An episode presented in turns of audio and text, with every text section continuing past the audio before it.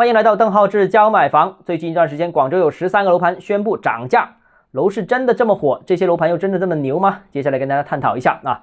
今年元旦的楼市其实表现不咋地，看房的人不多，买房的人更少。我觉得主要有两个原因。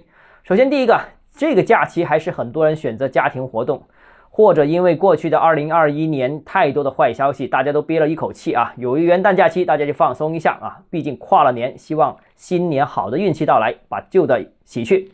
第二个就是很多楼盘都在一月一号之后收回了原有的折扣，各种的促销，各种的渠道上课都暂停了啊。到底是不是房企都有钱了呢？都牛了呢？其实我觉得应该不是啊。因为啊，进入新的财务年度呢，开支优惠可能很多楼盘都悠着点啊，不随便使用。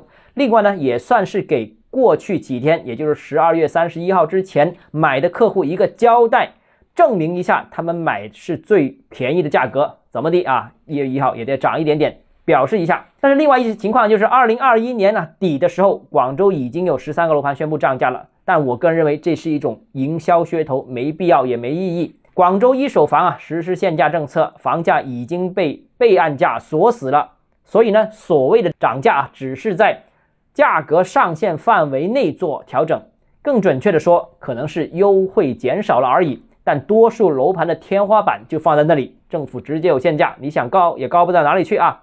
其次呢，房住不炒的基本政策还在这里啊。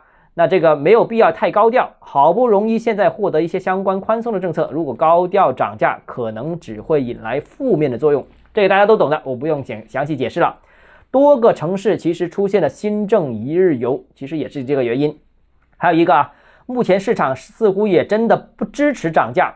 十一月份呢，广州一手房成交了是九千多套，呃，市场刚刚恢复，十二月份可能正式再涨到呃一万套。但目前市场情况是资金仍然比较紧张，房企还是缺资金的啊，也愿意大范围降价促销，呃，所谓的以价换量。所以这些资金紧张的房企其实是没底气的。如果不某部分楼盘涨价的话，那只会让有优惠的楼盘在下面走货。